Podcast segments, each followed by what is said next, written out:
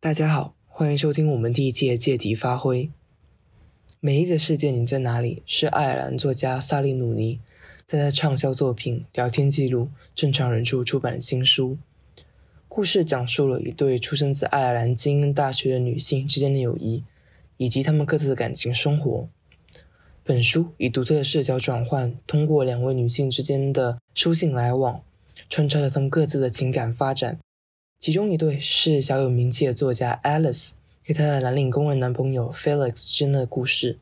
另一对则是 Alice 的闺蜜 Ellen，一位文学杂志编辑和她的青梅竹马 Simon 之间的故事。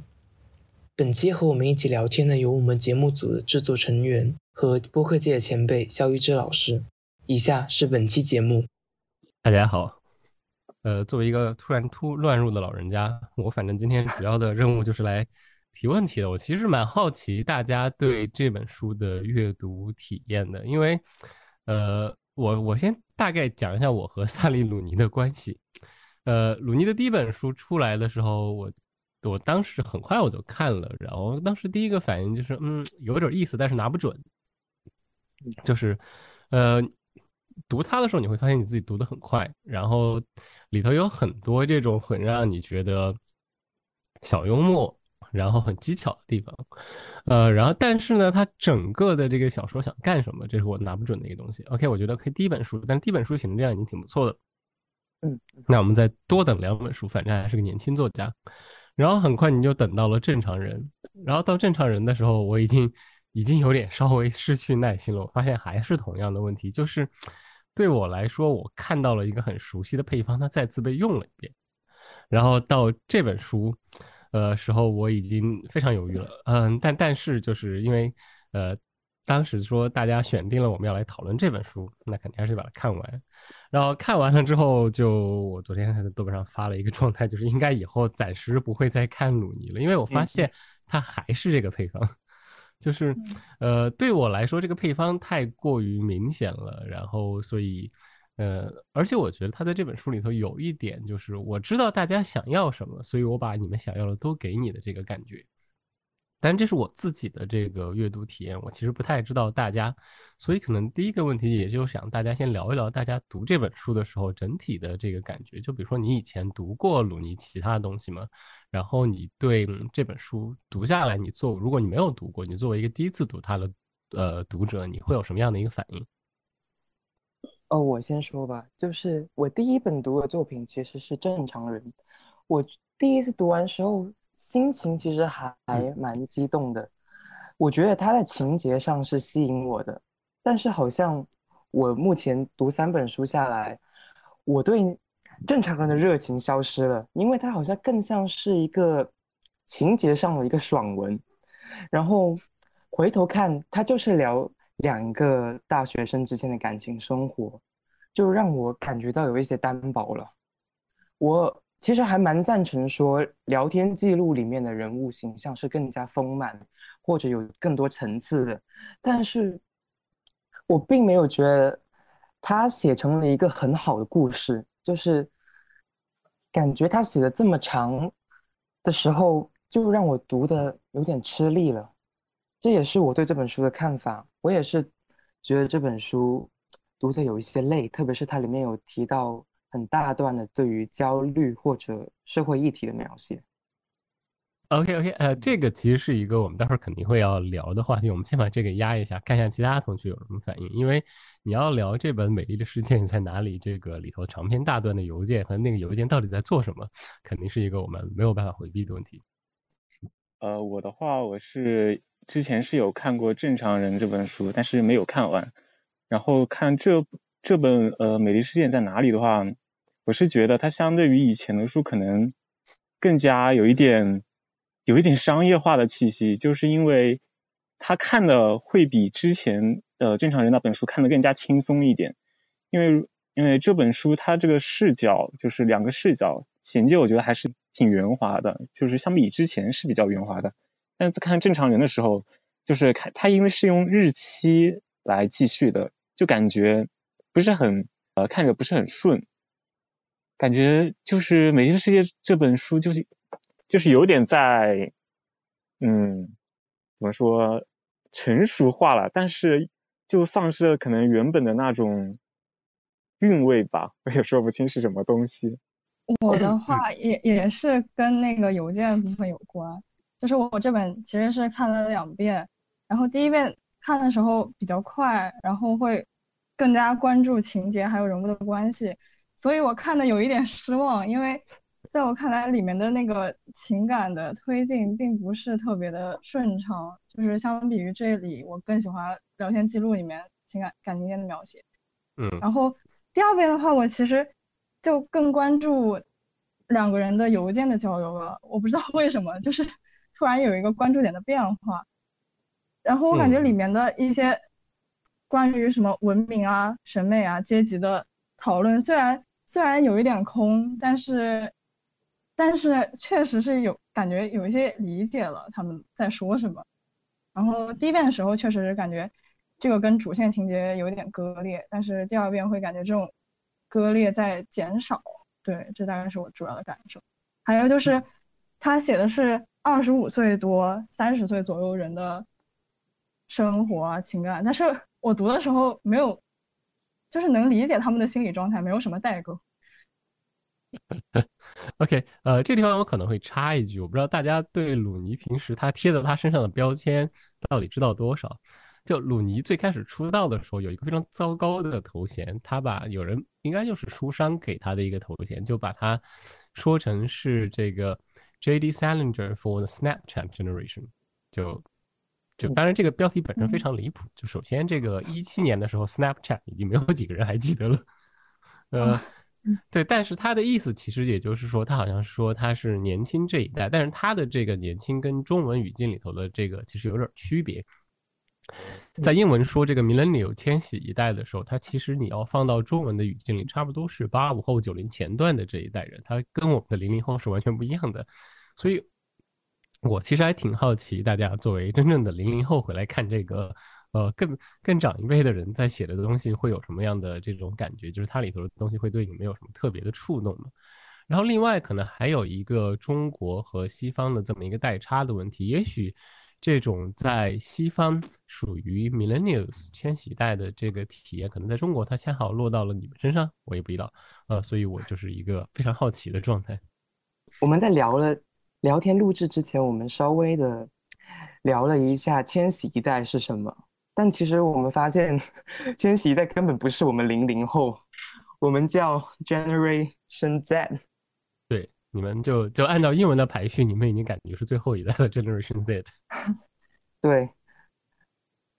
而且我和肖老师有一个比较赞同的看法，是我对这本书里面的情节、感情发展，或者他聊的议题，出现了一些不信任的感觉。我不知道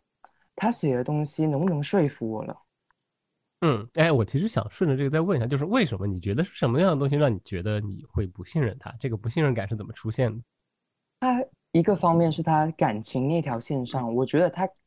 并没有很好的去推导出这个感情是怎么发展的。我觉得他有一种故意而为之，引出了到最后的一个好的结局，但是他并没有一些很确实的证据证明了他们的感情在发展。第二个原因是，我觉得可能和我们现在的心态有关，是因为 Sally 她在里面。确实是写到了很多当代人的焦虑，但是那种焦虑，它有可能是已经是二三十年前讨论过的东西，所以这种焦虑，我会觉得它是不是陈旧的东西？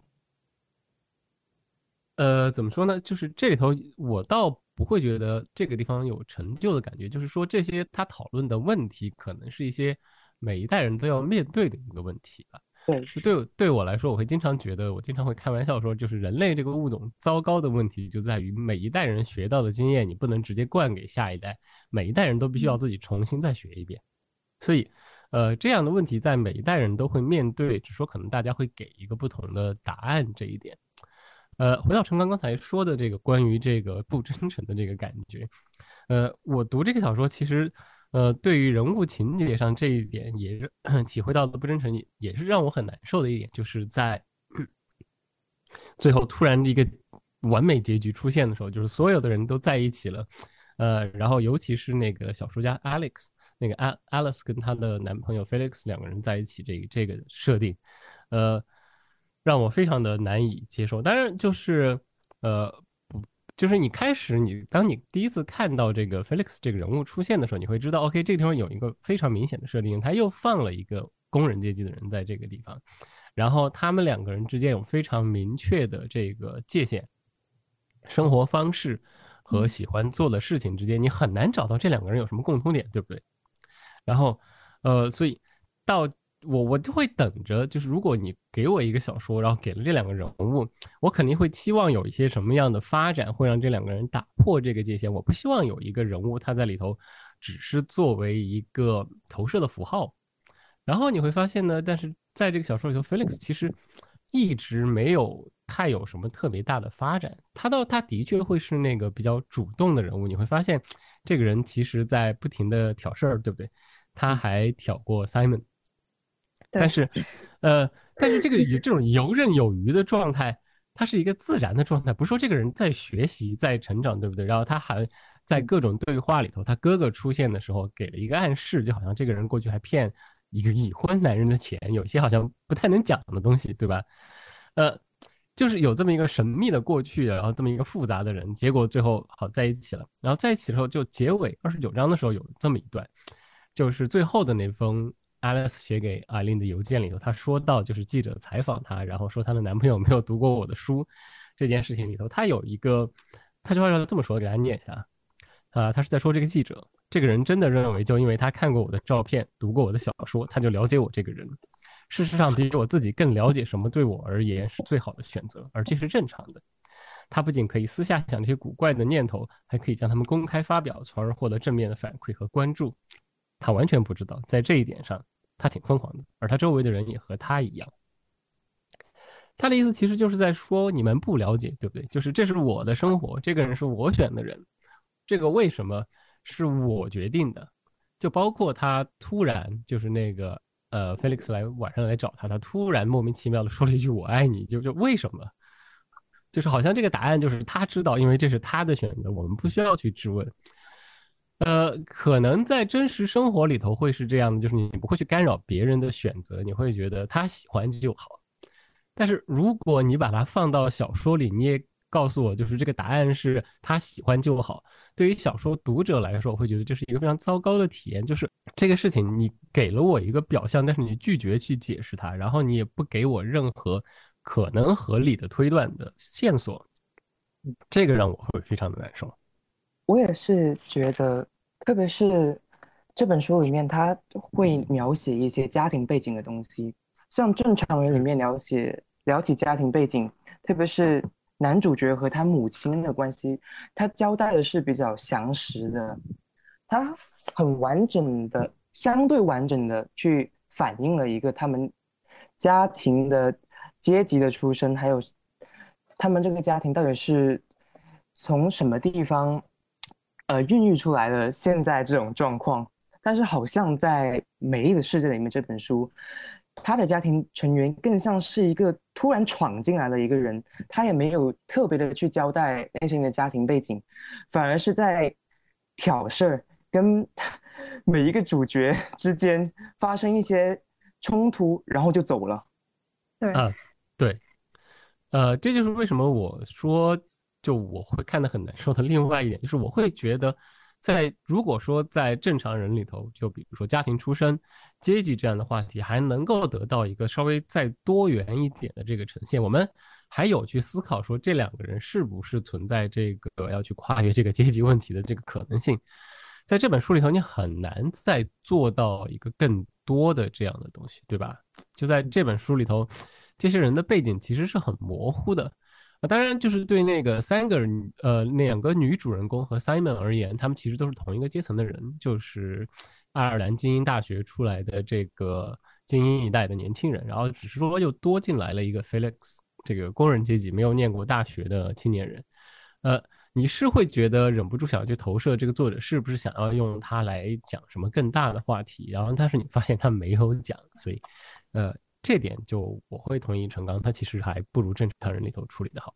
呃，我们刚刚其实大家聊这些，我在边聊我在边观察一个事情，就我们其实都在围绕着人物在进行，对吧？就是你看这个小说，你主要关注的就是他的这个人物。呃，感觉其他的事情不是第一下就会跳到我们的关注当中的，所以，呃，这个事情其实也是我一直比较好奇的一个问题。就因为我看小说的时候，我的第一个反应就是，呃，这些人物他们是只存在书里头的虚构人物，就是他只在第一页和最后一页之间，你把书合上，他们就不在了。所以，我对小说的所有反应跟讨论都会是从这个人物本身是虚构的这件事情开始的。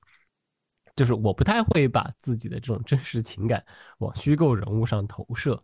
呃，但是我在准备的时候看了很多其他的评论，我就意识到，哦，好像不是这样的，就是大多数的人可能还是会对人物有一个更忍不住的这样的投射和关心，呃，所以我们刚刚既然已经聊了这么多人物了，我就比较好奇，我们如果做一个比较简单的测试，就是问一下大家，这个四个主要人物当中。有你们喜欢的人吗？有哪个人是让你在读的时候会特别关心他，想要知道他最后到底怎么样的那个人吗？感觉都没有特别喜欢的。我感觉四个人很怪，我都不想关心，叫他们的行为特别的古怪。四个人，嗯，四个人性格神奇到吓人。就爱丽丝，爱丽丝，哦，就爱丽丝跟菲利克斯两个人之前是有过一段。精神崩溃这么一段经历，但是把爱丽丝又表现的像比像比艾琳要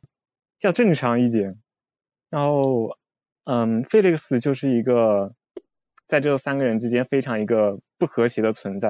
然后他的行为却又非常的古怪，跟爱丽丝的情感发展也是更加的古怪了。然后西蒙跟艾琳的话，这两个人就不断的喜欢拉扯。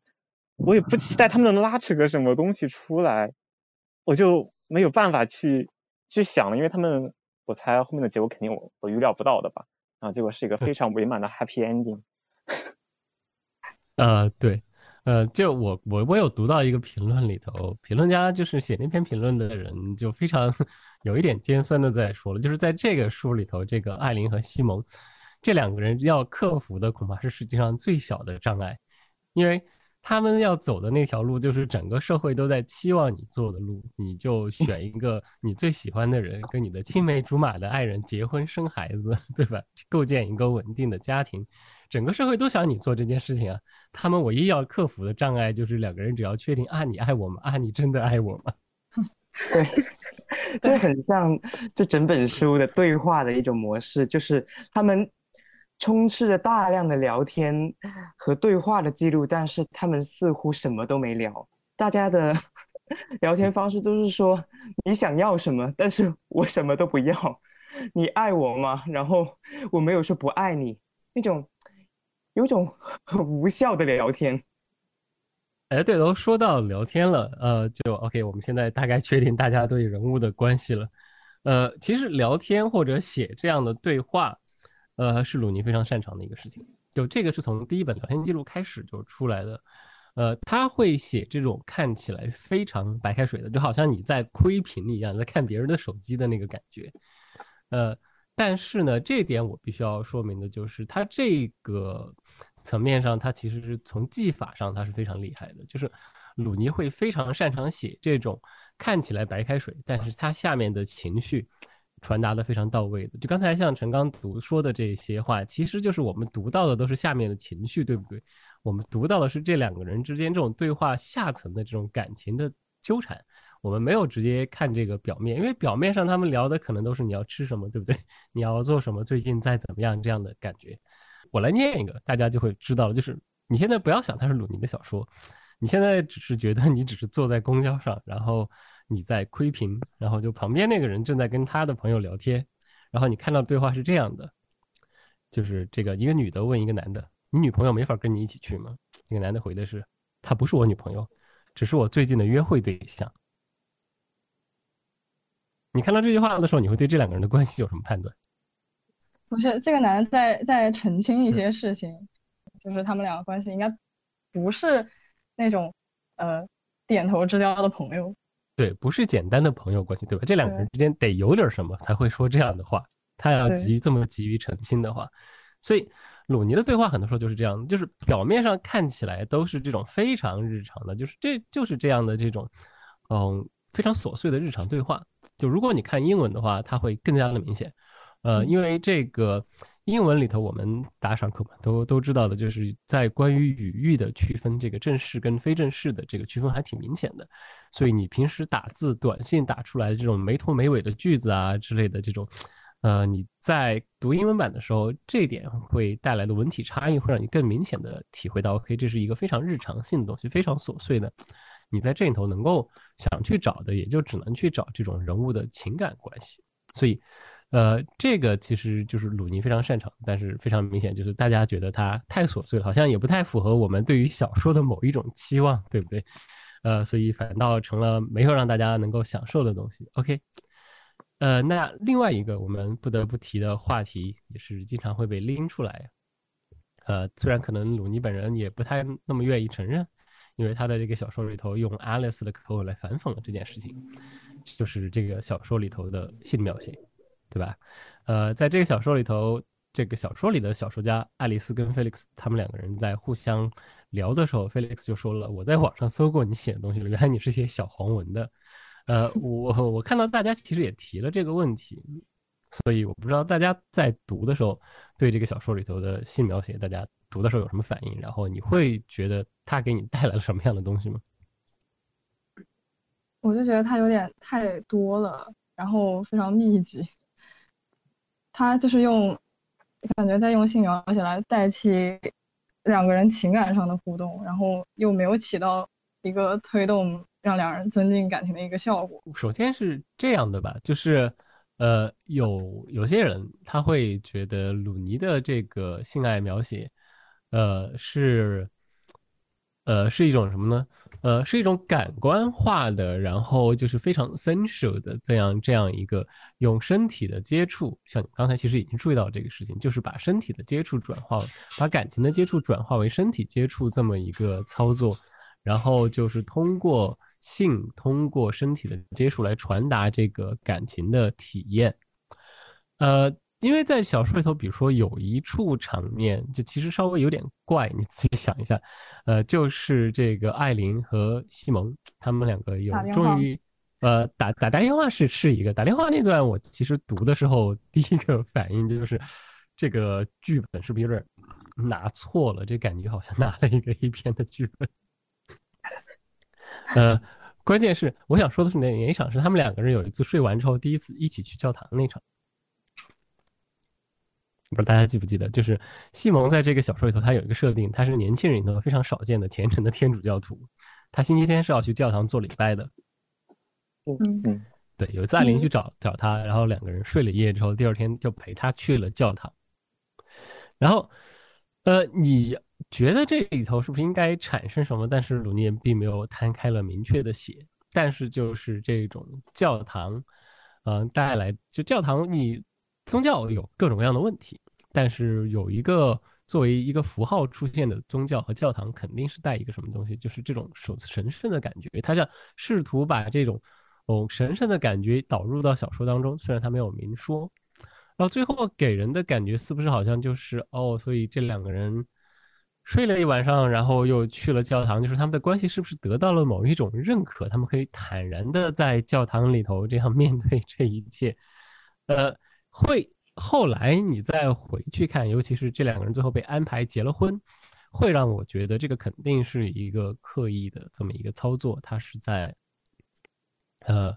呃引入一个这样的这种世俗化的神圣性，就是宗教在这个地方并没有一个什么特别的意义，我不觉得，呃安排西蒙在这个地方信教，然后。讨论宗教什么的会有一个特别超越的意义。我觉得他在这儿其实是一个非常社会主流的这么一种感觉，就是啊，他们两个关系你看是可以被认可的，他们可以坦然的 一起进教堂。呃，对。但除了这样的时刻之外，他大部分的性爱描写的确也会让我感到稍微有一点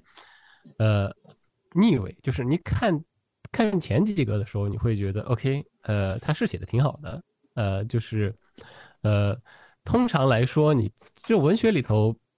从来不缺性描写，但是你会发现有一个非常好笑的事情，就是基本上伟大的文学里头只有糟糕的性描写，就是性这件事情在伟大文学里头从来都是以糟糕和荒谬的场面出现的。你可以想一下嗯尤里西斯，对对，对，所以有人就会觉得，呃，鲁尼这个方向，呃，是一个还还算可以值得表扬的方向，就是，呃，他可以把这个异性性爱写得非常的好，然后，呃，就因为他的，我大家看的时候可以再仔细看一下，就是他是主动的这个一方，其实很多时候都是女性，所以，呃，你不太会像通常的这种单纯的这种色情文学里头，你看到一个非常由男性出发、男性凝视、男性占所有主导地位的这么一样的这种非常物化的这种性描写，对吧？在鲁尼的小说里头，你会发现他的男士们会不停的征求同意，他们会不停的问我我可不可以这样，他会不停的要求你 define 我这样是不是可以的。所以，呃，它是一个非常合规的，然后非常温柔的异性性描写，呃，就，呃，因为很多时候你看到的这样的这种，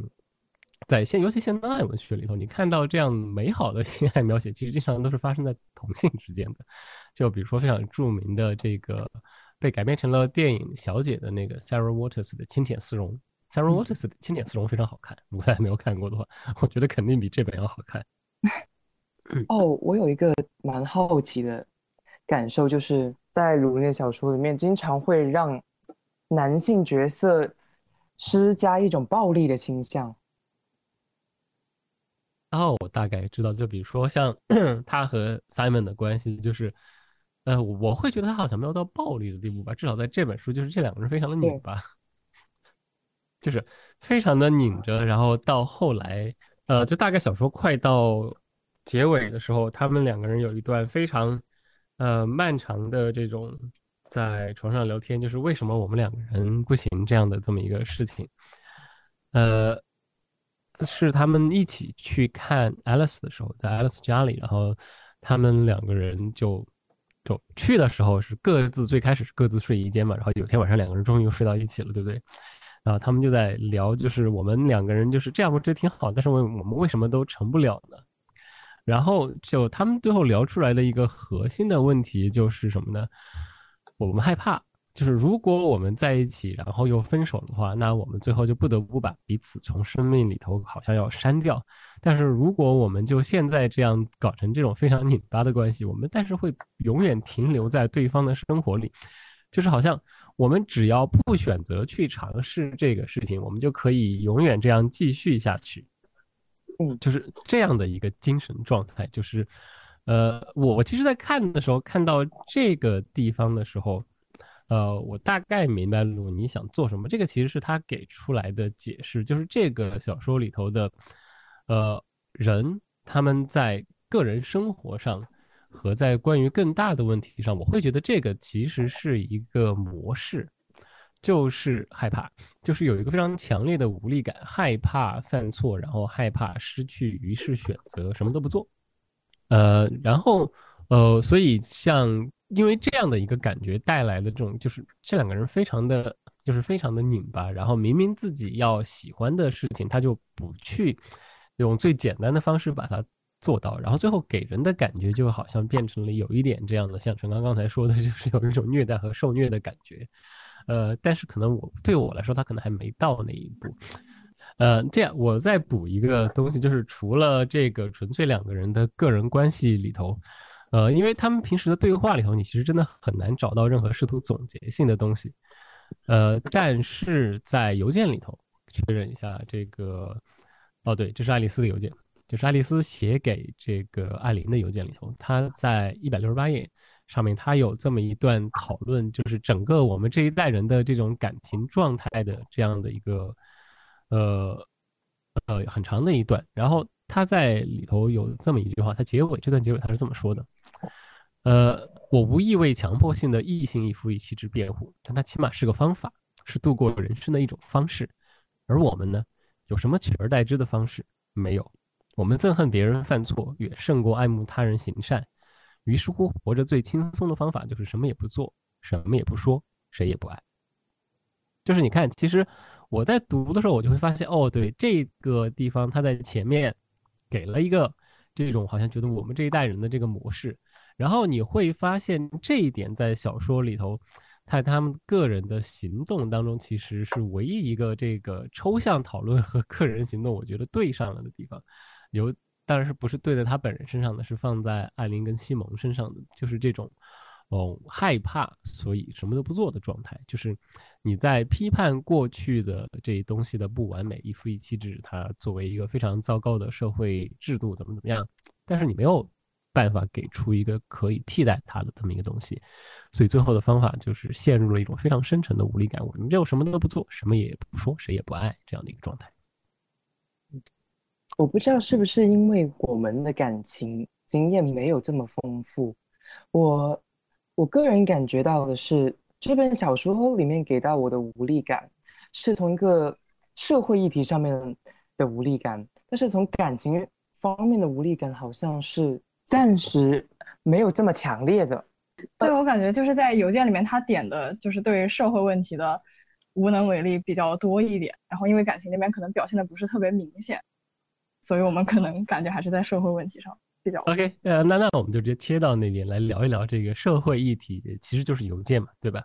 因为这个小说有一个非常明显的结构分野，我们会看到有一个关于日常叙事的部分，然后一个基本上是以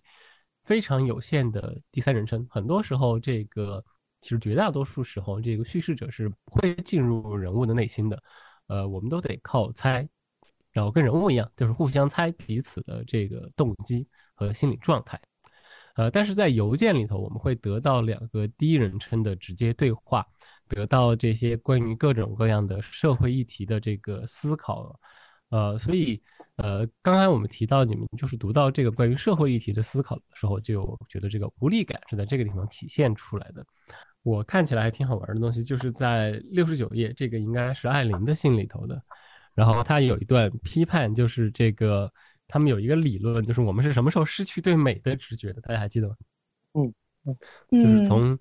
从塑料开始，当我们开始有广泛的塑料的时候，我们就失去了对美的感觉。就好像，然后，呃，他在怀念的东西什么呢？事实上是二十世纪七十年代以前，人们穿耐用的羊毛和棉布做的衣服，用玻璃瓶储存饮料，用纸包裹食物，房间里头用的是结实结实的木质家具，对吧？呃，就好像。你虽然读到这种东西的时候，我不知道大家具体你们读到这这样的描述和这样的思考的时候会有什么样的感觉。我先把我的反应先留下，我想好听到大家就是这个小说里头有很多类似这样的这种瞬间这样的思考。然后比如说在，呃，在前面再稍微在前面一点，就是同样的这封信里头，爱丽丝还会说关于这个大家说，呃。上网的这个网络抑郁症，然后他他说不行，我今天上网看太久了，开始觉得有点抑郁了。就最糟糕的是，就是我觉得真心觉得网上大部分人都是出于好意，但是这二十世纪以来，我们的政治话语已经如此迅速而严重的退化，大多数试图理解当下政治瞬间的努力，最后基本上都毫无意义。然后人们都依附于各自的意识形态，所以从这儿开始，其实你差不多有整页，你会发现哦，他居然在这个地方在批判身份政治。他会发说，现在我们没有一个什么超越的总体的政治话语，每个人都，呃，依附于自己的意识形态。这个意识形态唯一明确的架构是，对于每一个受害的群体，出身贫寒的人、女性、有色主义来说，都存在一个压迫群体，出身富裕的人、男性、白人。然后，所以我们。呃，身为特定群体的成员，就拥有了无法超越的道德意义。我们大量的话语都致力于将个体划分到合适的群体当中，也就说，赋予他们匹配的道德判断。呃，这儿其实还有下面还有一段，我就先不念了。它大概就是在非常明显的，他是在批评一个我们现在都比较熟的东西，他是在批评身份政治，就觉得如果我们现在都陷于这样的身份政治当中，似乎就被剥夺了这样的更广阔的行动的可思考的可能性。对吧？呃，这就是一个例子。这小说里头有很多其他的讨论，基本上也都能达到这个程度。呃，所以大家在读这些讨论的时候，你除了无力感之外，你还有什么别的感受？嗯，我可能会思考，Sally 写的这种东西是他个人的观点，还是他只作为一个呈现的角色？但是我觉得从某种角度来说 Sally 她只是从一个旁观者的角度来写这个东西，她并没有想要给出这个答案，她也并不知知道答案是什么。她有时候，呃，反而会没有这么严谨的去讨论她自己的那个角度。就例如说，她 Alice 作为一个作家的身份去控诉人们对于他自己作品的理解的时候，为什么要如此的私人化？就是如此的去关心一个人的隐私那些问题，但是他反手他又搬出了另一个例子，就是说那些研究古希腊之前的文字的那一群科学家，他们的那些意识，我并没有觉得他是一个从一个很严谨的角度去聊这些东西的，他更像是一种把它当成了一个聊天的契机，甚至是玩笑。就你会觉得，就是这个其实不是他们主要想聊的东西。这个就好像我们大家日常，你想要跟一个人聊一个比较难聊的话题，你要先从一个比较好聊的，大家都能有有话可说的话题开始。你会觉得他可能更像这么一个话题。就这个小说的邮件里头，很多的社会议题，是不是给你这样的感觉？他们是一个用来遮盖他们后面要进行那些。比较私人的对话的这么一个由头，他需要这么一个由头，才能过渡到比较私人的对话当中。对对对，他就是对，你会发现他后面有关于自己的事情，他很大程度上的被这些社会的议题给压缩了。那我这儿其实有一个问题，就这个问题是给你们的，就是。呃，你们在读到有人两个朋友写信描述这样的社会议题的时候，有会有觉得奇怪的感觉吗？你你们会在自己的日常当中，呃，就不要说写信了，就会聊起这样的这种会有这样的疗法吗？就是这个讨论社会议题这件事情本身会给你们一个自然还是不自然的感觉？我觉得百分之五十吧，就是平时跟朋友聊天，包括我朋友圈里面肯定会出现这样的话题，但是。怎么说？有的人确实是会跟朋友这样深入的聊，然后有的人只或者不提，或者是只是，就像你刚才说的，就是把它当做一个聊自己呃私人话题的一些契机。呃，我对我为什么这么问，是因为昨天我在跟另外一个朋友聊天，然后呃他就告诉我一个，就是他会读这个书也会让他很困惑的一件事情，就是他发现就是我在日常里头，我也的确会和朋友写很长的信。来讨论这样的话题，然后我跟他说的就是这样的这些信件，就里头讨论的这种社会话题，呃，他会给我一种非常熟悉的感觉，就是什么东西呢？呃，就是我们在读博的时候，每次大家谁在家里有什么 party，然后只要给所有的人摆上啤酒，大家喝两杯之后，我们的对话就会马上变成这个样子。它本身并没有任何特别深入的意义。它就是一个，呃，在这个尤其是在这样的萨利鲁尼设定的世界里头，你会发现，他从第一本书开始，这些所有的人都是受过爱尔兰最好精英教育的人。他本身其实就是这些受过精英教育的人生活的一部分。他就像一个，呃，我有一个感觉，就是这对于他们而言，讨论这些广大的社会议题呀，或者是人类文明的意义等等，其实和。更早的小说里头，农夫讨论庄稼和雨水其实是同样的东西，但我不知道大家会不会同意这个感觉，就是，呃，对于这些人物来说，他们是他们生活这些话题是他们生活中一个非常自然的一个构成，呃，我我觉得这个地方其实有一个代差，也就是刚才你们提到，就是一般的生活中，其实我们也会有这样的讨论，呃，但是我自己的感觉可能是。呃，在你们这代人可能会比我们这代人里头更多一点，会进入这样的这些呃非常迫切的社会议题的讨论。我通过就是这些描件邮邮件的描写，其实会感觉到，对刚才所说的，就是这些议题其实并没有一个特别实际的意义。就是你像他他们这些角色在他们日常生活中的工作，其实和他们所聊的。那些很大的话题并没有一些很直接的关系，我觉得有可能鲁鲁尼呈现的是他们这两种思考和生活之间产生的一种割裂的关系。对这个割裂感，其实是读这个小说，就是呃，我在读这个小说的时候，就是如果说在某一个时刻我曾经对他有过任何 期望，就是这个割裂感。呃，这个呃，这种说我们在讨论这个非常巨大的宏观的问题，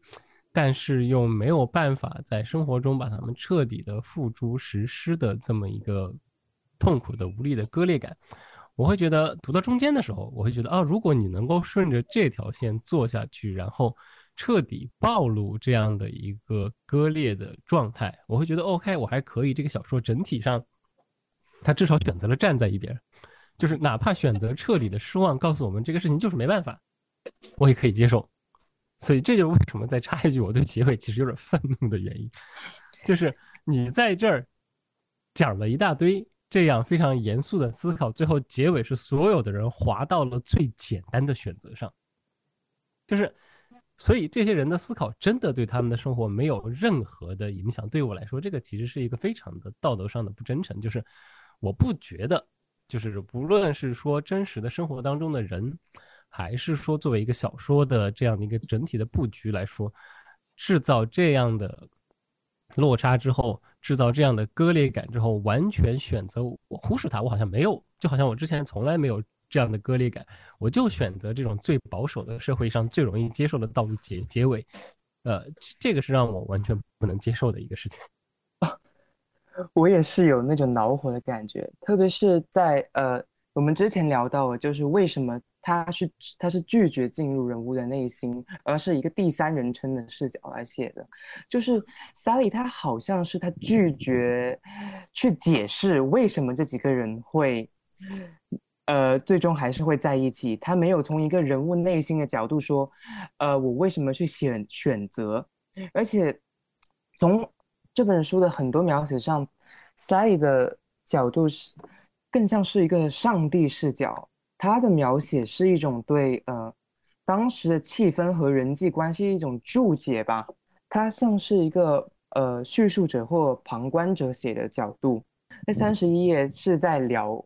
Alice 在一个派对上面的。他写的是他对那个气氛这样描写的：一切都发生在表面之下，什么都不显露。或者是在第一章的开头的最后，写呃，Alice 和 Felix 他们之间的约会还没有进一步深入的进展的时候，Sally 是这样写的：他们此时都知道接下来会发生什么，但尽管两个人都说不出他们是怎么知道的，就是他完全就跳出了这两个角色的内心世界，他就像一个编剧或者导演在导这场戏。但是他并没有一个很详实的一个他们内心的一个 想法去怎么证明他们彼此就是爱对方的。啊，对，这这点我会同意陈刚的观察，就是他的这个作为一个叙事语言来说，他其实是关闭了人物内心，就是我就是不告诉你们，因为你一旦进入了人物内心，你就势必要做出这个解释，这个人到底是怎么想的，他为什么会做出这样的选择，对不对？没有。呃，这个刚刚说到，它有点像一个编剧这种。我其实给我印象最深的就是在阅读的时候读到这种奇怪的体验是什么呢？是整个第三章。你们大家如果手头有书，你可以回去翻一下第三章的开头。第三章是我们在读艾琳，艾琳开始进入这个故事了。就是你往前基本上都是这个 Alice 嘛，前两章是 Alice 的故事，第三章艾琳出现的。然后你会发现，这个人物进场的时候，他被称为什么东西？一个女人。呃，包括其实开头第一章写那个 Alice 也是一样的，就是说艾琳这个部分她拖得更长。Alice 那个好歹进来之后，Felix 就开始介绍我叫 Felix，然后就会开始有一种这种两个人开始试探，但是你已经有一个标的了，有一个人物已经有身份有有了，但是在呃艾琳这个地方没有一个女人，然后她出去吃午饭在。吃午饭的咖啡店又碰到了一个男人，然后男人女人开始进行对话，他们读了半天，你会觉得哦，这两个人是熟悉的，然后这两个人好像还有点什么，然后慢慢的你才会知道，差不多五六页之后，哦不止，差不多是七八页之后，我们才会慢慢的意识到，一个是艾琳，一个是西蒙，就是这种一开始就是一个男人说了什么，一个女人说了什么，一个男人说了什么，这个男人做了什么的这种感觉，非常像。呃，陈刚刚才用的那个词是上帝视角，可能我不太会用。上帝视角会预设一个全知，如果他真的用上帝视角来写作，他应该给我们一切。我我觉得感觉是你后面说的这个像一个舞台剧，像一个剧本编剧，像一个摄像机在跟拍。我们好像就是在，呃，就是作为一个非常亲密的旁观者，就是我们站在他们旁边。就是为什么我刚才一直在说很多对话读起来像在窥屏的感觉，就是我们，哦不对，不应该，我们不是我们我刚刚说的这个亲密的旁观者，不是指关系亲密，是指距离。就是像他们，就像你在地铁上会碰到在你旁边的那一队人，他们在做的这种事情，虽然很近，但是他们其实从关系上跟你很远，你也不太知道他们到底背景是什么样的，所以你只能通过他们的言行来进行所有的猜测。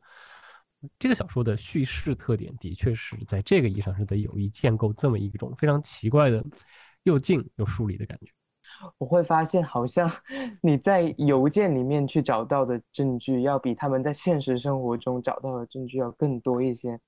我这就是给我最直观的感觉，就是他们的感情生活是很单薄，甚至是不完整的，就是完全你导不出那个他们最后的结局的。呃，对，就像我们刚才说过的嘛，因为这个小说它。他拒绝给我们动机，拒绝解释，就是他最后都可以非常坦然的宣称：“你又不是我，你凭什么可以对我的生活下判断？”所以就是我的生活它是被封起来的，我的生活只有我才知道。这还是我开头说的，这个作为个人生活的选择来说，这个是一个可以接受的；但是作为小说来说，这个可能是我没有办法接受的。就是作为一个小说文本来说，这个拒绝解释一切是一个太偷懒的事情。那我们现在都已经在聊这个小说、小说写作这个话题，那我们就回到刚才，其实大家已经提过一嘴的问题了。因为在这个小说里头，我们有一个小说家呀，就是你读任何小说的时候，只要这个小说里头出现了一个小说家，有的时候不一定是小说家，他可以是画家，可以是音乐家，可以是诗人。然后当他在小说里头发表大量的对于小说、对于艺术的这个感想的时候，你就会不由自主的觉得，OK，作者是不是本人直接站出来了？尤其是在这本书里头，这个爱丽丝，这个爱丽丝的形象和鲁尼本人实在是太像了。你会觉得，就是不管怎么样，我们都会觉得，OK，这个是是不是鲁尼在说话？就是这个问题是永远存在的。所以，呃，我要抛给大家这个关于小说里的小说家的这个问题，就是你们在读的时候，你们是怎么样处理爱丽丝的这个身份的？尤其是当他在邮件里头大篇大篇的讨论小说写作和当代小说的问题的时候，你们是把它当成爱丽丝呢，还是把它当成鲁尼本人出来了？我认为在这本小说里面，Alice 确实他和他和 Sally 确实是太相似了，但是我是觉得他与其说是呃 Sally 对。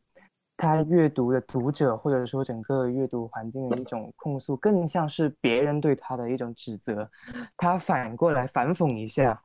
他当时写了已经很多说关于呃多愁善感的关于真实生活的小说，这也是就是对鲁涅小小说的一个其中一个比较典型的恶评吧，就是说他写的东西是比较矫揉造作的，或者。就是所说的多愁善感的，但是 Alice 在他自己的邮件里面，他又是这样说的：毋庸赘言，我自己的作品就是罪魁祸首。就是其实 Alice 自己是深知自己作为一个作家，他需要去表达什么，他对自己的表达是有期望的，但是仿佛他自己也做不到那一点。作为一个读者，我感觉 Sally 不像是他自己去。借 Alice 之口表达这个意见，而像是他把别人对他的评价引用到了 Alice 之口，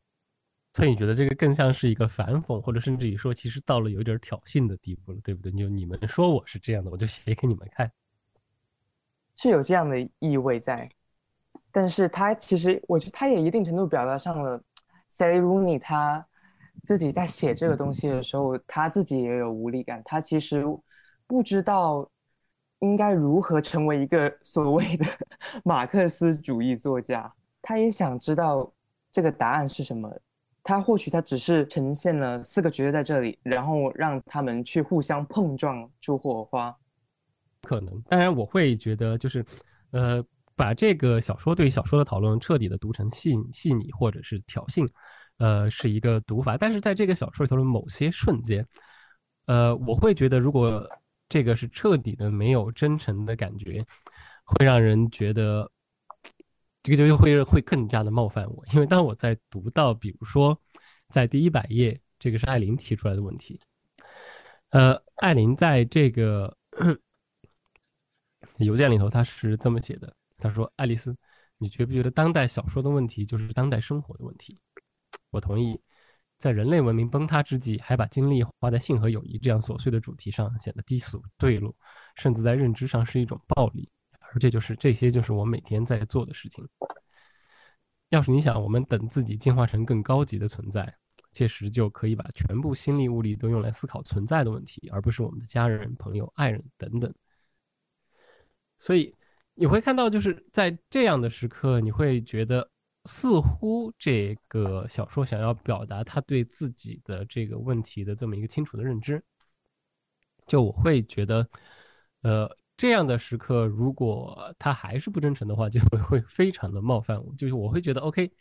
呃，在这个地方，小说似乎提出了一个还非常有意思的一个问题，呃，这也是我说的为什么读到中段的时候我会对他还抱有希望。我其实就是在等你能不能够给我一个答案。就是，呃，当代生活为什么我们要在这个生活里头关，在这样的种种危机之下，还要来关心这四个人的感情纠葛？但就所以最后，当你得到答案就是没有什么原因，他们就只是想要这样爱就够了的时候，我又非常的愤怒了。但是我会觉得这个问题本身，呃，它是一个其实是一个值得思考要去回应的这么一个问题。包括后来艾琳在呃不是艾琳爱丽丝在另外一封信里头，他会给一个更多的阐述。当然，我也会觉得那封信其实也像鲁尼作为作家鲁尼在 Q 很多东西，比如说在两百零七的时候，呃，就差不多二十二章，二十二章这一封邮件里头，其实是在大段大段的讨论审美体验和小说这么一个问题。然后二百零七的最后一段，他是在，他是在讨论一个小说阅读和美的这么一个问题。小说审美，就对他来说，他说我需要动用大量的能动性去阅读，体会我读到的东西，并尽可能记住它，方便我对后文的理解。它绝不是那种任由美自动传输给我的消极过程，它是主动的参与，对美的体验是其建构的结果。然后在我看来。最更重要的一点，伟大的小说调动了我的同情心，让我对某些东西产生渴望。就比如说，当我读到这样的这个东西的时候，我会非常清楚的意识到，鲁尼在调动。呃，之前大家对于他的评论也好，还是最近大家在讨论小说的时候，都会非常关注的一个关键词，或者是一个讨论的方向，就是小说写作和阅读的这个伦理导向。我们在阅读小说的时候，很多时候，呃，在不光是小说，在为整个人文学科辩护的时候，一个非常重要的东西就是它可以培养我们的同理心。就是如果你读过够多这样的讨论，你会发现鲁尼鲁尼非常丝滑的把所有讨论的要点都放到了这里，小说的意义、小说阅读的积极性马上就出来了，对吧？但是这个积极性就只存在于这一瞬间。然后他可以在几页之后，马上又绕回去，就是说，就说什么呢？但是呢，就是虽然我们知道的是这样的，呃，但是就是对于小说阅读，然后从我们的思考落到生活之上的事情，就是，呃，我没有勇气去选择。然后我发现自己的作品毫无道德和政政政治价值。然而，这就是我的人生志业，是我唯一想做的事情，就好像。就马上这个巨大的无力感又回来了。前面给了你一个非常积极正面的小说，可以给你什么？然后往下，它马上又非常的无力了。所以，呃，就当你们读到这样的时候，你们有去注意它吗？然后还是会就去，就是说，嗯，这个又是一个重大话题之一，然后就过去了。我觉得 Sally Rooney 可能一定程度上是借这个给自己做一个辩护，因为你他之前的小说里面确实他的人物情节都我觉得相当的有巧思，但是他会不会就是在解释说，其实你们不要太多的关注于我写的人物之间的那些浪漫的情节，其实我写的书不仅。不只是聊天，不只是单纯的去谈恋爱，我还影射了一些关于社会结构的东西。我觉得他有可能是在帮自己说话的。啊，对我，我觉得这个肯定是有这种帮自己说话的这么一个感觉，在这个地方就是有一种辩护的感觉，其实就是，呃，不要指责我没有做够，但是我觉得这方辩护是在于不要指责我没有做够，你们谁都做不到，这个世界本身已经太糟糕了，在这个糟糕的世界里，你怎么可以指望我去做更多？你有没有读到这样的感觉？嗯嗯，对。那其实，在这儿，我想把我的问题再扩大一点。我不知道大家对于这样对小说的批评和指责，你们会有什么样的感觉？你们会觉得，就是读一个小说的时候，我其实只要它满足了我的这个消遣的需求就够了？还是说，小说是不是有这样的道德义务去介入更大更广的话题？或者不光说小说，整个文学艺术，你们会觉得文学艺术它有没有这样的一个道德义务去介入？其实我认为是有的。我觉得这个存在于我们在我们现在作为一个学习英语文学的人，我们里已经把这个东西当成的是一个共识性的东西，就是觉得，呃，文学或者是其他类型的艺术已经把意义存在于他的作品里面去了，要表达出作者的态度在里面。哦，OK，我大概明白。所以就是说，呃，当作品本身已经在记录某一种存在，在表达一个态度的时候，你会觉得 OK，它已经在完成了这个介入的过程，它就已经跟生活已经是扣到一起了，不是这种游离于生活之外的状态，对吧？我们对这个问题的认知，其实已经是觉得这种介入其实就已经是蛮正常的了，就是可能我们也不会去过多的思考到底有没有。不介入的那种作品，或者不介入的东西是否值得一读？对我刚刚就在想，有没有什么真正就不介入社会？你说，就算就算描写两个人的，比如说就纯粹的那种爱情小说或者怎么样，它到底也是指向生活的，就是感觉生活本身就是一个社会话题。但我可能再把我的问题修正一下，就是。呃，如果我们是不是要把这个小说的道德义务作为评判小说或者评判评判文学作品的首要标准，就是不是介入才是一个最重要的一个问题？因为这个话题其实是一个永远都在讨论的话题，它是一个老话题，但是我不觉得它是一个 f o r c l o s e 的问题。呃，就非常著名的，在王尔德的时代，我们会说艺术为了艺术而艺术，它是在直接反映十九世纪之前的，其实呃最著名的代表乔治艾略特。呃，这个关于文学作品、小说的这个道德责任、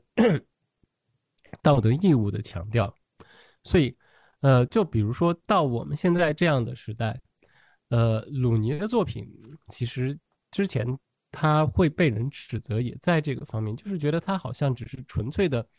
对这些更大的社会义务，他只是提了一下，然后他就没有任何积极的介入，就是他没有给这个答案。这就为什么在这个小说里头，你会看到李斯作为一个作家，他会在说他的什么内心是空虚的，然后他，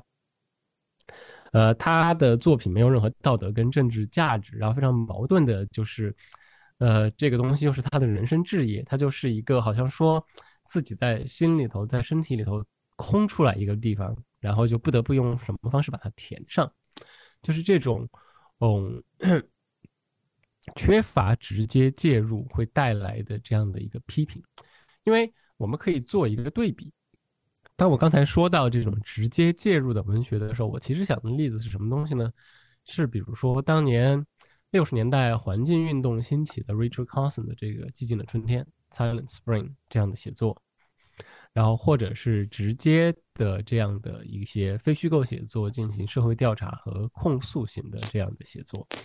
呃，就是说，作为一个写作者来说，你或者作为一个读者来说，你们会觉得哪这项的这种直接介入社会问题、揭露社会社会黑暗面的作品，它是不是天然的就比鲁尼这种关注四个人的感情纠葛的东西，会让你觉得它天然的有一个道德优势？这个道德优势取决于作者跟读者两个人，既要作者有这方面的意识去灌入。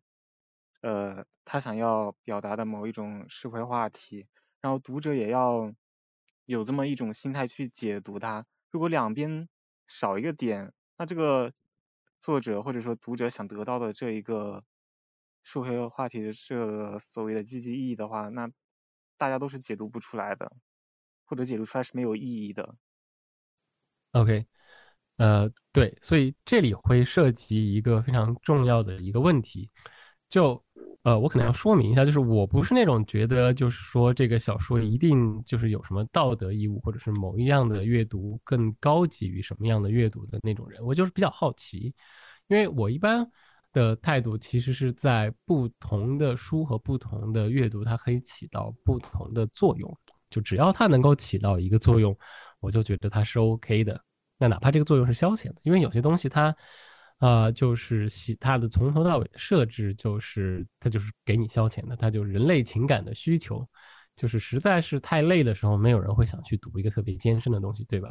太累的时候，你的选择就是我有什么垃圾文学可以看一下，然后垃圾文学的作用就是接受我们的感情垃圾，并把它排泄出来，所以这个也是它的作用。可能我会不停的在绕这个问题，主要就是我会觉得鲁尼有一点想两边都占的感觉。一方面是要通过这样的这种情情爱爱的这个浪漫小故事，来吸引我们一些非常基本的这种情感需求，但是在另外一方面，他试图又好像通过在小说里头不停的点亮各种社会话题，同时也想去占据一个严肃文学想要占据的这样的一个道德高地，所以呃，他会给我一个比较矛盾的阅读体验。我不知道大家。可能这个才是比较能够概括我整体阅读体验的这么一个感觉。其实我不知道这个感觉能不能够同样复制到大家身上。呃，可能我之前看过 Sally 的采访，我可能有点先入为主，就是。他说，他写小说的模式就是他会通过亲密关系的角度去影射这个社会阶级，因为其实亲密关系里面对社会阶级的阐释，它是会有直接体现，但是它会有变形或者隐藏。就像呃，简单来说，它可能体现的是门当户对，但是当两个人在呃床上的时候，他们这种阶级又可能会被。没有考虑的这么多了，所以一定程度上说，我对正常人的相对来说的喜爱，是因为它比较丰满的呈现了这两个部分。但是《美丽的世界》好像它呈现的焦虑实在是很多，而且鲁林的写作呈现的这些社会议题，它是一种无解的、没有答案的，甚至他的焦虑就是。为了焦虑而焦虑的感觉，我不知道你们能不能体会到这种感觉。就是你可以看到这本书最前面的时候，它的正文还没开始的时候，它引用了是娜塔莉亚金兹伯格的《我的志业》，他在里面写的是：“我非常清楚我自己是谁，知道我是一个很渺小、很渺小的作家。我发誓，我真的知道，但这对我来说没有什么重要的。”我觉得这是一段非常有意思的话，是因为。呃，他说：“我发誓，我真的知道，他能给我一种体会到他那种很无力的感觉。他想说什么，他好像他真的是要去跟别人去解释说我自己的渺小，我也想做一些什么东西，但是这些没有什么实质性的效果。”啊，对，我觉得陈刚刚刚注意到这点，其实是蛮重要的一个事情，就是承认自己渺小，承认自己。哎，我就是很小，我就什么都做不到。其实，在某种意义上，也是在占据一个道德高位。就是我已经承认了，你还能把我怎么样？你不能指望我做自己做不到的事情，对吧？其实是有点撒泼的感觉，已经是。呃，对我在这儿，我可能会塞一个关于萨利鲁尼挺重要的一个背景，就是鲁尼其实在念大学的时候，他是一个辩论选手。嗯。所以，如果你是一个 trained debater，你最擅长做的一件事情是展示一个问题的两面。因为大家如果打过辩论都知道，题目是随机抽的，这个东西跟你自己本身的态度其实没有任何关系。你的训练是会让你能够拿到任何题目，都可以把它的两面呈现出来。所以，呃，当我知道这个事情之后，我其实会意识到。这个这种辩论选手的心态，用来描述鲁尼在这本小说里头的种种操作，其实可能是一个比较合适的答案。他在打辩论，他在自己和自己打辩论，或者说他把自己分裂成两个部分，然后化用不同的角色在打一场内心辩论。至于这个辩论最后要导向一个什么样的答案，这个不是一个辩论选手要关注的。他不想去扮演这个评委的角色，他就是在扮演一个辩论选手。我在不停的，呃，把这个事情的 A、B 面都呈现出来，但是我不去做选择。就是可能对于我来说，就是小说家这个选择你还是避免不了的。你不能永远当一个辩论选手，你总得告诉我你要站在哪边。特别是我还挺好奇，就是到底是有多少读者他是呃仅仅关注于他写的浪漫故事的，因为呃用一句很粗浅的话去概括，就是我看到一个 YouTuber。他对 Sally 小说的一个总结就是 "Why would anyone feel good？" 他就是 呈现的非常的脸谱化，可能很多人关注到的东西都是一些情情爱爱的东西，会吗？我觉得 Sally 他自己也有这种焦虑，就是他其实还蛮害怕读者会去过分的关心这一部分话题，甚至把这一话题和他个人的。生活扯上关系，我觉得他在这本书里面是有体现到的。嗯，他他是一个非常保护自己生私人生活的人，就是，呃，我觉得他他作为一个小说家而言，他在这点上还相对就是作为一个真实的呃生活的小说家来说，他对这一点还是非常谨慎的。他的私人生活是他还保护的还挺好的，就是，呃，他不太愿意就是彻底的介入这种所谓的当一个名人的这个生活状态当中。我就是我，其实也是想问说，关于 Sally 的小说里面，他写的人物是不是都过于脸谱化了？就是在三本小说里面，好像大家都能彼此找到共同的之处。怎么说呢？就是会有一点，就是呃，我倒不会说把它叫成脸谱化，就是说我其实今天一直有在提到一个问题，就是他的。人物的出身的背景的这些设定，呃，都比较类似。他在写的是一个圈层的问题，就是一些同质化。对，爱尔兰的这个顶尖的受过精英教育，那问题就是现在在于这个全世界的精英教育其实距离也都不是特别大，对吧？所以你只要是在这样的精英教育的设定里头出来的，呃，就会明白这些话题，就有这种类似的体验。嗯，所以很难说，不是他的写作的人物脸谱化吧？可能就是在这个地方，我会说，在这一点上的理解，可能是我们的生活的确出现了一定的同质化，要不然你很难说为什么一些隔了这么远的人会得到这样类似的体验。呃，就举一个例子，他在小说里头应该是爱丽丝，爱丽丝在超市买东西的时候，对吧？然后她在非常犹豫，我我买的这些。呃，塑料薄膜包的午餐，这些三明治，它其实它的源头是一些非常悲惨的这种血汗劳工的故事，是站在这些血汗劳工的金字塔上，才会有我们这样的现代消费者这种所谓的消费者的罪恶感。那这个我觉得是在现在这个世界里头，任何对环境问题和劳工问题你稍微有一点点意识的人，其实都可能会体验到的这样的一个。这种负罪感时刻，对吧？所以，呃，这其实是当然，这是他很厉害的地方，他可以用这种非常小的时刻，一下就击倒一大片人。呃，但是就是说，呃，就回到我的今天那个核心的批判，就是你不能光击倒这一大片人，你不能把大家光点一下就完了，点了之后呢，这是一个问题，他做不到这个之后这个部分。哎，大家想聊一下这里头看到的这个三零书里另外一个大家会想聊的话题吗？这个女性友谊的问题，就是这就是为什么我会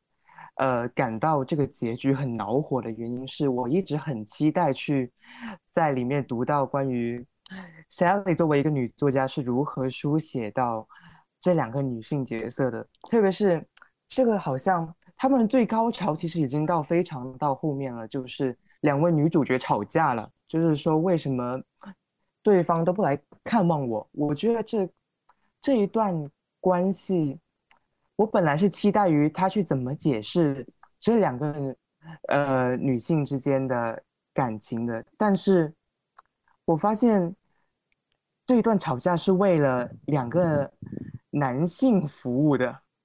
因为他们吵架的时候，他们其实各自暴露了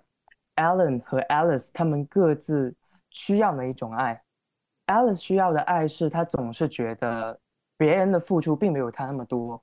但是 Alan 他总是需要别人一个很肯定的答案去爱他，所以呢，就是从那一刻开始，我发现 Sally 去揭示了两个人各自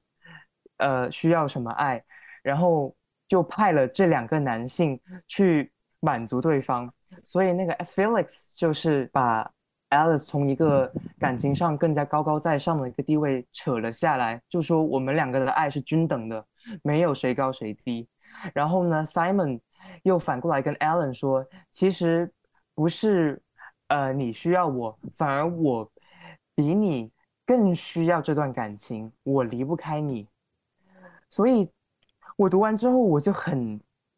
我真的是有点恼火，就是这一段关系反而是成全了这两个人的感情生活，而女性友谊在里面显得更加单薄了。换言之，就是没有像最开始聊天记录里头那两个女主人给人的女主人公给人的这种，他们两个人互相这种不光只是这种简单的亲密，而是两个人有这种非常深刻的交往的这种感觉没有了，对吧？就在这个地方，呃，我在读的时候就会有一种感觉，就是好像这两个女性人物代表了，就好像是说，呃，当然这是我一个比较个人的猜测，就是有没有你觉得这是鲁尼本人的两个分身？就是一个是成功的他，一个是没有那么成功的他。我也有想过，我总觉得这两个角色其实是一体的。对他们感觉就是非常就是一体的，就是两个人的生活经历似乎都是差不多的，就无非就是大学毕业之后突然，对吧，有了这么一个变化，一个分叉，一个成功了，一个没有成功，当一个一年只挣两万欧的文学期刊的小编辑。但是他们受的教育、他们的经历、他们关心的问题有太多这种重合的东西。尤其在他们的邮件讨论里头，你会看到他们事实上会就一个问题展开两面的这样的来回讨论，实在是太像一个 分身的感觉了。我有一些补充的是，我感觉就是我们之前讨论的，就是他们的现实生活其实并没有特别的去推进，鲁尼也没有给过多的解释，但是反而是邮件里面的内容让我感觉到他。充当了很大程度上的感情基调，我不知道，呃，你们有没有感觉到？是，我感觉是差不多在二百一十一页，刚好也是之前我们聊到的第二十二章，聊到审美那个话题上，邮件它从最开始一个很高的高度，然后慢慢下降到像审美啊之类的东西，但是从那一刻开始，呃以 Alice 之口，他聊到了。小说的共情，然后和上帝的真善美连接了起来，然后我感觉是从那一刻开始，两个人心态都朝一个比较好的方向发展了。呃，或者是说，他们都至少在小说的安排下，他们要去得到一个答案，因为二十二章的其实这个核心在于，就是如果你一定要在这个小说里头找到一个答案呢，答案就在这一章里啊。我我也是想想找到一个答案，就是这封信的结尾嘛，就是，然而生活已经发生，去爱总比不去爱要好，去爱一个人总比什么人都不爱要好。我在这里，活在这个世上，没有一刻不希望自己活着，这本身难道不就是一个特别的礼物，一份赐福，一件非常重要的事？所以答案就是享受生活，享受生命。现在可以向朋友坦白了，所以艾琳，对不起，我真的很想你。所以这个对，然后这边解就是这个答案也让我 也让我有一点恼火，就是我觉得他前面谈了那么多，然后结果给出了一个这样的答案，怎么说呢？这个答案就是有点太，可以说是有一点陈词滥调吧。我不知道，可能也没有别的解决方式，但我就觉得这样抛出来还是有一点，就有一种爱可以解决一切的感觉。就这么说吧，我我对这个答案本身其实问题不大，这个是我预料之中的答案之一。但是就是这种答案最糟糕的，他是用最糟糕的方法来给出这个答案，就是把它念了一遍。就是因为有很多小说其实核心的观点就的确就是这样的，就是比如说生活它其实就是这样，你能做的事情就是抓住生活，然后尽自己的努力去过好自己有的这个生活和善待自己周围的人，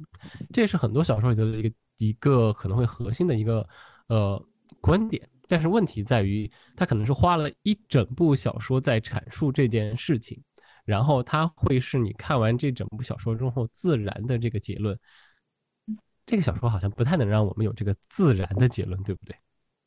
对他直接说出来了，对他直接把它念出来了。然后，呃，我再说一个，就是这个问题哈，呃，就为什么说他他最后这个还有一个没有一个自然生发的结论呢？就是。这个我不知道大家读的时候注意到没有？小说的这个标题《美丽的世界你在哪里》在内文在正文里头出现的时候，按理说这样的一个非常有象征意义的题目，它出现的时候得会有一点重要的意义，对不对？就他们两个人终于好像这两个朋友终于相见了，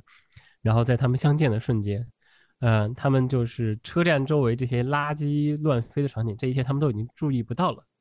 为什么呢？因为他们在这一刹那窥见了某种更深刻的东西，隐藏在生活表面之下的东西。它不是非现实，而是隐秘的现实，一个存在于所有时空的美丽世界。所以，你看，他之前说我已经给了你们答案了，就是相爱就好了。这两个人现在他们看他们的感情又好了，所以他们又看到了这个美丽的可能性了，就会让人觉得，呃。他不是不知道该往哪个方向努力，但是他就是不想去做，他就只是把这个东西点一下，把它点亮，就好像真的是在收集各个技能点一样，我把这个心点亮了就可以了。所以，我感觉这本书它最后给到我们的就是 要自，他把一个很高的一个视野回到了自己的身上，自己要去爱别人，也要被别人爱的那种感觉。呃，问题就在于，就是他的这个故事里头给的爱都非常的让人比较困惑，不太好理解，他们到底为什么在爱，他们值不值得爱，对吧？这个就其实就是矛盾之一嘛。如果你希望用它来作为最后的答案，那你肯定得让这些人物的关系能够承受得起这个分量。但像我们之前的讨论，大家都同意了，这个小说里头四个主要人物的关系，它是承受不了这么重的东西的。你如果把这个整个小说最后这个架构的基点，这个善爱、善待自己身边的人、珍视生命这个事情落到这四个人身上，呃，我觉得是没有办法幸福的。那我们今天就聊到这里了吧？其实我觉得《塞里》这本书因为太热门了，也不是特别好聊，所以，呃，今天感谢肖一之老师来到这里，也感谢各位成员。那我们下期再见吧。哎，好，谢谢大家，再见。感谢聆听我们的初次尝试。如果你还想了解更多节目内容和后续发布，欢迎您在小宇宙、喜马拉雅、微信公众号上搜索“借题发挥 Podcast”，希望你会喜欢。